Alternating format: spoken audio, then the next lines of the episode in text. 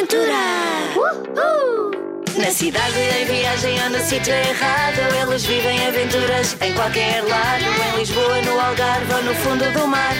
Junta-te a eles e vais-te passar. A Teresa, a Luísa com o caracol. O Pedro, o João e o amigo feial O Chico à janela da casa assombrada. Junta-te a eles e não falta nada. Vejo que são iguaizinhas. Apeteceu-me armar em parvo. Desculpe. Uma aventura! É uma aventura! É uma aventura! É uma aventura! É uma aventura! É uma aventura que vai começar! Yeah! Uma aventura secreta. As nossas amigas gêmeas e os três rapazes são muito diferentes uns dos outros, mas todos gostam de praticar desporto. E como alguém lhes falou num professor novo, que estava a dar aulas num novo ginásio, resolveram ir lá saber quais eram as modalidades desportivas em que se podiam inscrever. Uma aventura!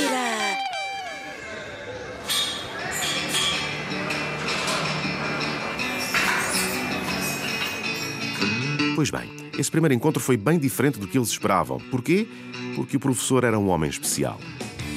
Quando os viu chegar, fez uma espécie de vénia à moda dos japoneses e apresentou-se. O meu nome é Edmundo. Depois, disse-lhes que tinha ficado contente porque lhe apareceram ao fim da tarde e justificou-se com uma frase em verso. Quem faz amigos ao entardecer, nunca mais os poderá esquecer. Eles acharam graça, mas ficaram calados por não saberem como haviam de continuar a conversa, o que, aliás, não foi preciso, porque o professor Edmundo olhou para as gêmeas e fez um comentário inesperado. Vejo que são iguaizinhas, por isso é que conseguem falar uma com a outra, sem abrir a boca.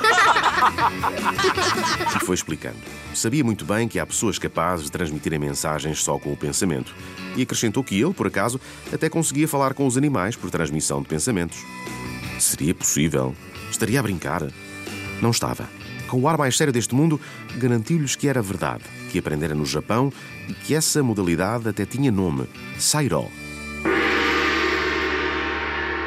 João ficou logo em pulgas para aprender Sairó, na ideia de que ainda se entenderia melhor com o seu cão feial. O professor mirou de alto a baixo e assinou que sim. Deves ter jeito, para ti deve ser fácil, pois tens cara de quem adora animais. Vamos experimentar. As gêmeas também se mostraram interessadas. Nós também temos um cão. O caracol. Está bem, experimentamos. Mas nem toda a gente consegue aprender Sairó. Elas garantiram que conseguiam e trataram logo de se inscrever. Quanto ao Pedro, quis consultar o folheto onde estavam escritas as outras modalidades e decidiu pensar melhor antes de resolver. Chico, esse, não hesitou. Inscreveu-se em Karatê. Depois de tudo tratado, despediram-se. Não se atrasem.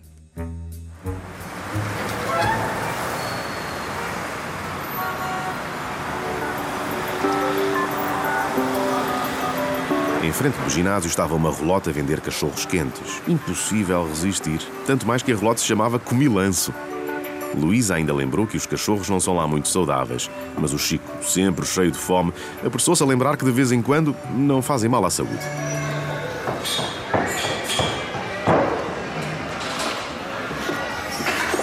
No dia seguinte, chegaram ao ginásio muito cedo e ansiosos por começarem a treinar, mas o Chico, impulsivo como sempre, desatou a fazer disparates.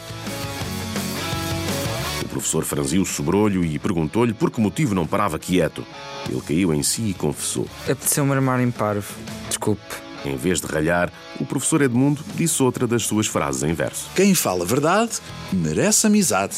Chico não teve tempo de agradecer porque entrou por ali dentro uma mulher exótica a pedir ajuda e a dizer que se chamava Tigresa.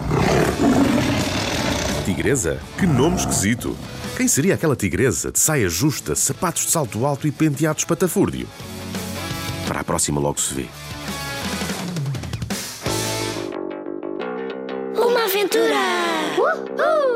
Dizer que fomos pelos montes à procura de javalis e de lobos?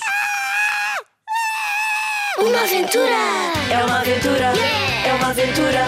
É uma aventura! É uma aventura! É uma aventura que vai começar! Yeah! Uma aventura secreta.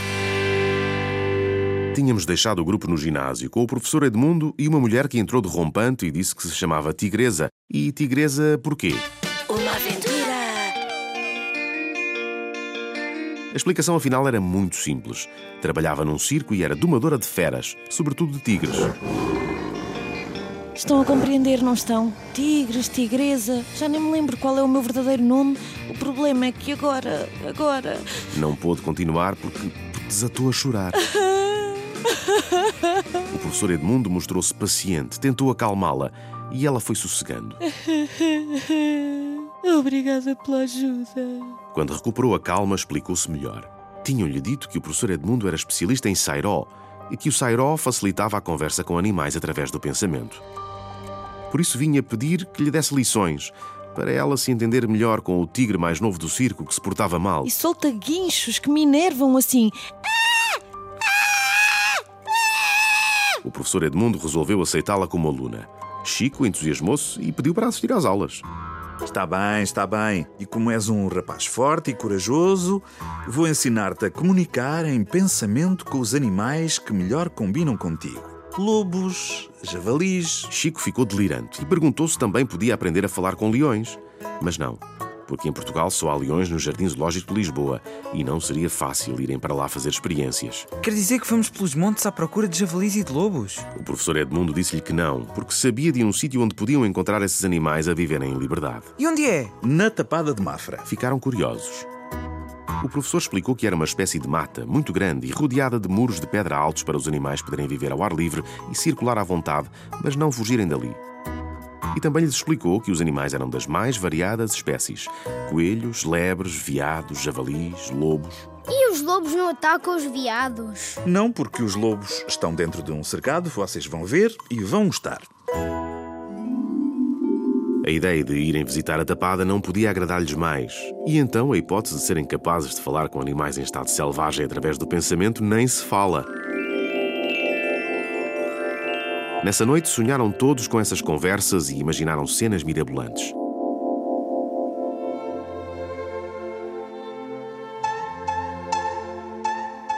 João via-se no meio dos coelhos bravos a pedir que lhe mostrassem a toca. As gêmeas saltitavam entre discussões amigáveis com uma raposa matreira e troca de segredos com a mais gorda das doninhas. Pedro tencionava experimentar diálogos com o mocho, símbolo da inteligência e sabedoria. Chico, claro, só pensava em lobos e preparava-se para perguntar ao chefe.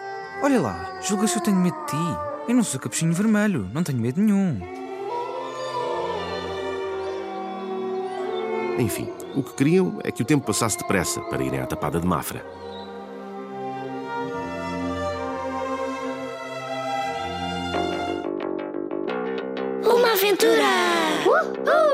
Primeiro foi a tigresa que quer falar com tigres. Agora é esta com a mania dos lobos. Uma aventura! É uma aventura, é uma aventura, é uma aventura, é uma aventura, é uma aventura que vai começar. Uhul! Uma aventura secreta. No dia em que o professor Edmundo anunciou que os ia levar à tapada de Mafra, ficaram em transe. Só que hum, apareceu por lá uma rapariga muito bonita, chamada Analisa, que atrasou o passeio porque pediu para falar com o professor Edmundo para se inscrever nas aulas de Sairó. Uma aventura. Mais uma. Primeiro foi a tigresa que quer falar com tigres. Agora é esta com a mania dos lobos. Pena que não haja ursos. Se houvesse, ficavam para mim. O professor demorava, por estar a tratar de uns papéis indispensáveis à visita. Analisa esperava, sentadinha num banco. E Pedro não tirava os olhos dela. Os amigos perceberam, acotovelaram-se, fizeram-lhe sinalefas que significavam: tem cuidado, olha que te apaixonas. Ele ria disfarçadamente, sem se importar com os avisos, porque caso se apaixonasse por ela, talvez ela se apaixonasse por ele. Mas o tempo ia passando. Começavam a ficar impacientes quando apareceu a tigresa no despautério do costume.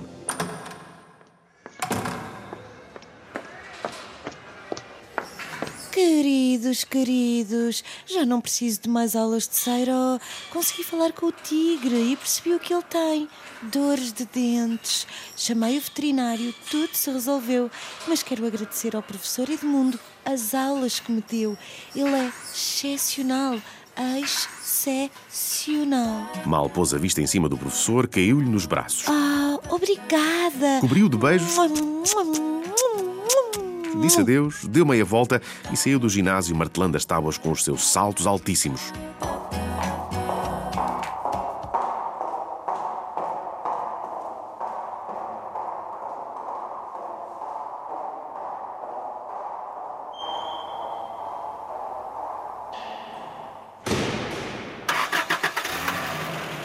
Só então puderam partir para Mafra. Professor, gêmeas, rapazes e Ana Lisa. Todos juntos numa carrinha de sete lugares.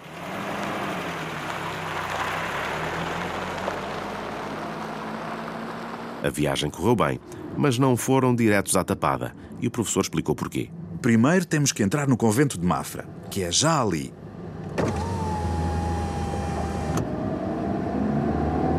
Apontava um edifício enorme, imponente, com uma igreja ao meio e dois torreões espetaculares nas pontas.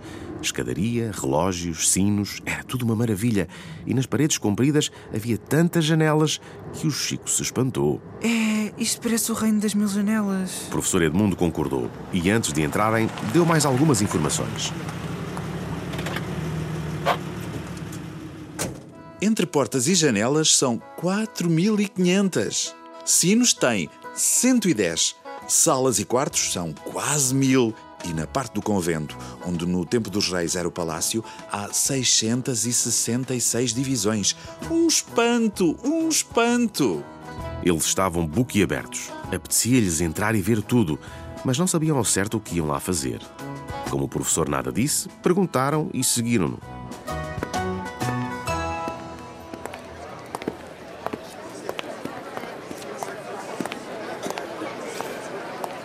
Dentro andavam vários grupos de turistas. O professor não lhes ligou nenhuma e dirigiu-se a uma enorme escadaria de pedra que subiu em passo ligeiro.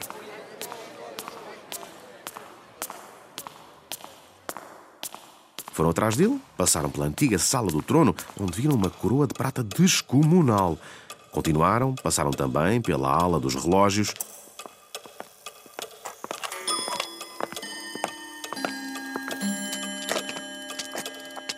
Foram dar a uma pequena saleta.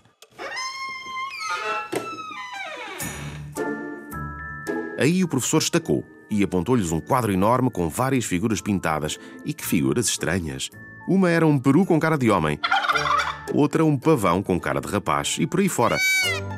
Todas representavam animais com cara de gente. Eles ficaram admirados porque nunca tinham visto nada assim. O professor fez-lhes sinal para não falarem enquanto os turistas que acabavam de entrar ali não se fossem embora.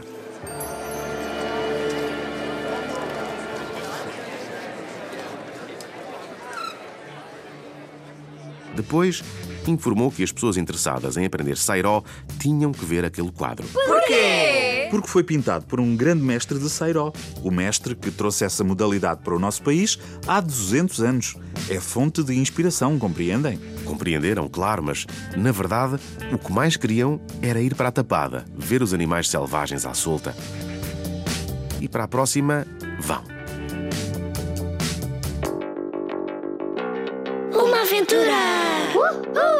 Regras. Não é lá muito justo. Uma aventura! É uma aventura!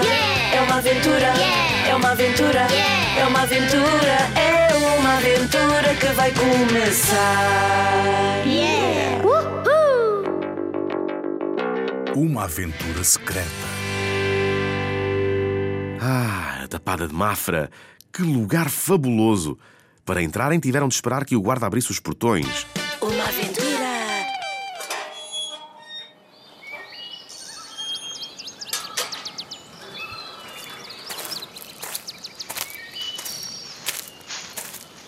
Depois embranharam-se finalmente naquela mata que lembrava uma floresta mágica, com árvores gigantescas, arbustos silvestres, caminhos de terra batida de que não viam o princípio nem o fim.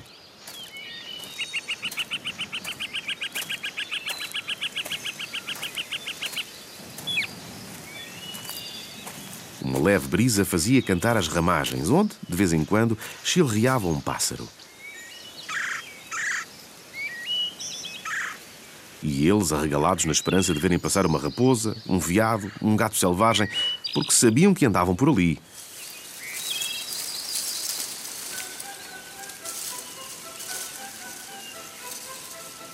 O sol dançava entre a folhagem, espalhando manchas de luz e sombra pelo chão.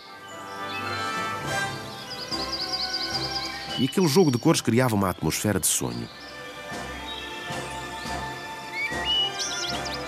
se debaixo de um cogumelo saltassem de repente gnomos de um barretinho vermelho, não seria para admirar.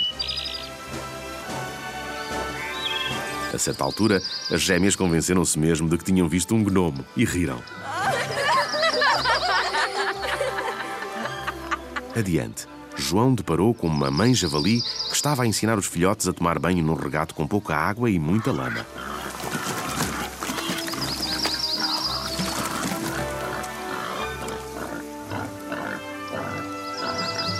Analisa já tinha estado na tapada, porque a irmã dela trabalhava lá como bióloga, informou. A malta que trabalha cá chama esta mãe javali a nossa Fifi, porque ela se tornou muito amigável e não faz mal a ninguém. E olhem, olhem! Vai ali um veado a chamar a fêmea. Ora, ouçam. Encantados, continuaram o passeio, sem pressa nenhuma de irem embora. A única que parecia nervosa era a Analisa, porque queria imenso ir ver os lobos. As gêmeas, já intrigadas, resolveram obrigá-la a dizer porquê. E ela lá se convenceu, mas não foi logo direto ao assunto. Primeiro contou-lhes que tinha estudado a vida dos lobos e sabia imenso sobre alcateias. Os lobos vivem em grupo. Ao grupo dá-se o nome de alcateia. Exato. O que vocês se calhar não sabem é que há regras na alcateia. Regras? Sim, por estranho que pareça, na alcateia, o lobo mais forte junta-se com a loba mais perfeita e formam o casal-chefe. Depois das caçadas, o casal-chefe é o primeiro a comer, porque tem direito aos melhores bocados de carne. Os outros lobos e lobas têm de esperar a sua vez e esperam. Além disso, têm de ajudar a tomar conta dos filhotes do casal-chefe. Não é lá muito justo. Pois não, eu até gostava de discutir o assunto com o casal-chefe da alcateia que vive na tapada. Ah, é por isso que queres aprender Sairó? Analisa abanou a cabeça, disse que não e por fim confessou que já sabia qualquer coisa, que às vezes conseguia entender-se com os animais por transmissão de pensamentos. Mas precisava de aperfeiçoar os conhecimentos de Sairó para, para perguntar ao casal-chefe da alcateia da Tapada de Mafra se lhe podiam indicar o local onde, segundo a lenda, alguém escondera um tesouro. Um tesouro na Tapada de Mafra. Um saco de pepitas de ouro. Será que existe? Será que o encontram? Uma aventura! Noite de lua cheia. Uma aventura! É uma aventura, é uma aventura, é uma aventura, é uma aventura, é uma aventura que vai começar. Uma aventura secreta. Gêmeas, amigos e a simpática Analisa, todos quiseram passar a noite na Tapada de Mafra. Não podiam acampar por ser proibido, mas o problema resolveu-se, porque a irmã da Analisa tem direito a utilizar uma pequena casinha amorosa que existe na Tapada para os funcionários. E como também é simpática, entregou-lhes a chave e autorizou que se instalassem. Uma aventura.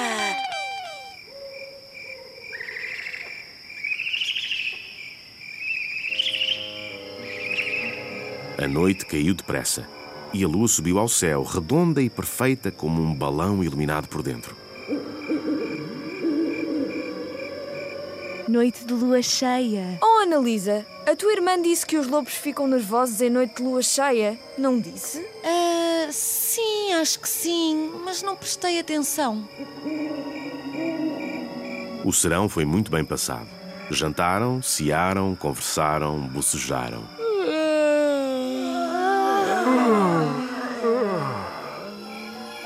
A certa altura, porém, o sono tornou as pálpebras pesadas e foram-se deitar sem se darem ao trabalho de despir a roupa.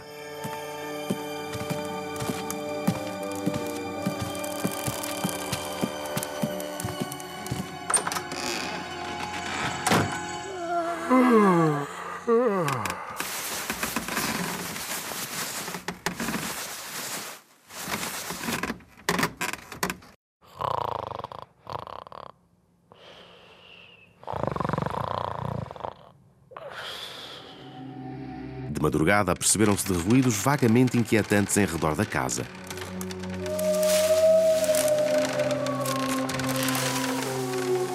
E captaram uivos que só podiam ser de lobos. Analisa foi a primeira a levantar-se. Como já aprendera a sair ao suficiente para se entender com lobos, aproximou-se da janela, abriu os cortinados e olhou lá para fora.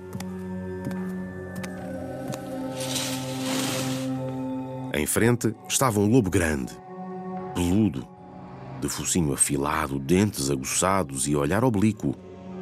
Em pensamento, pedia-lhe ajuda. Que fazer? foi chamar os outros e explicou-lhes o que se passava.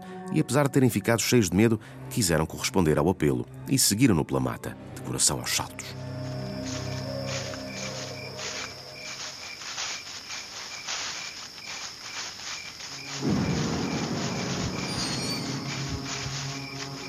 Lua subira mais alto no céu e derramava uma luz branca sobre a paisagem. Cheirava a terra úmida, a bafo de animais selvagens, a amoras esmigalhadas à mistura com folhas mortas.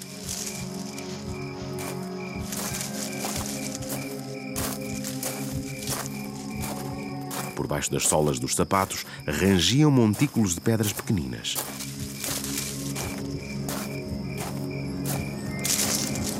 E eles sempre a andar atrás do lobo.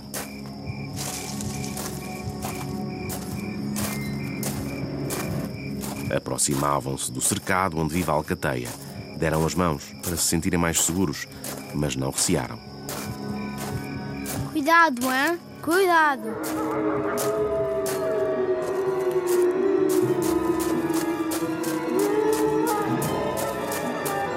Quando viram os olhos de muitos lobos a brilhar no escuro, que susto! Queriam falar e a língua não obedecia. A alcateia esperava-os. Faltava saber para quê. Quem adivinhou o motivo foi o João. Deve haver um lobo ferido. Aposto que é um lobo ferido. Não se enganou, pois no chão havia um buraco e no buraco estava um lobinho pequeno, aflito, que não se conseguia içar dali para fora. João meteu mãos à obra, pegou-lhe, afagou-o e devolveu-o à família. Para seu grande espanto, a família, ou melhor, a alcateia, agradeceu-o Ivando em coro. E aquela música produzida pelo cor dos animais encheu a noite, tornou-a mais bela.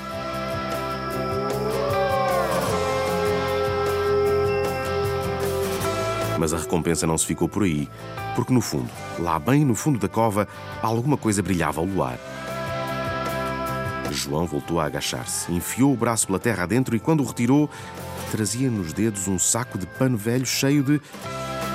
pepitas de ouro! Os amigos pasmaram. Mostra, João! Mostra, João! Se todos exultaram, Analisa desvairou. Porque tinha vindo à procura daquele tesouro, sem saber se existia ou se não passava de lenda, e agora tinha-o na frente dos olhos. Que sorte, que sorte! Mas seria apenas sorte? Ou haveria algum mistério por trás da descoberta? Bom, se havia, não o conseguiram decifrar. Não faz mal. Mistério secreto combina bem com a nossa aventura secreta. Na tapada de Mafra.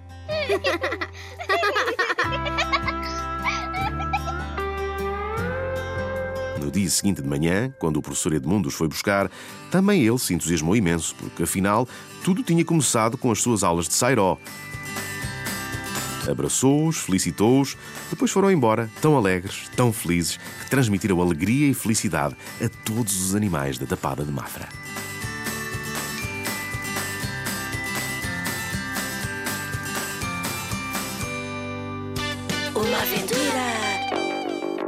Uma aventura secreta de Ana Maria Magalhães e Isabel Alçada.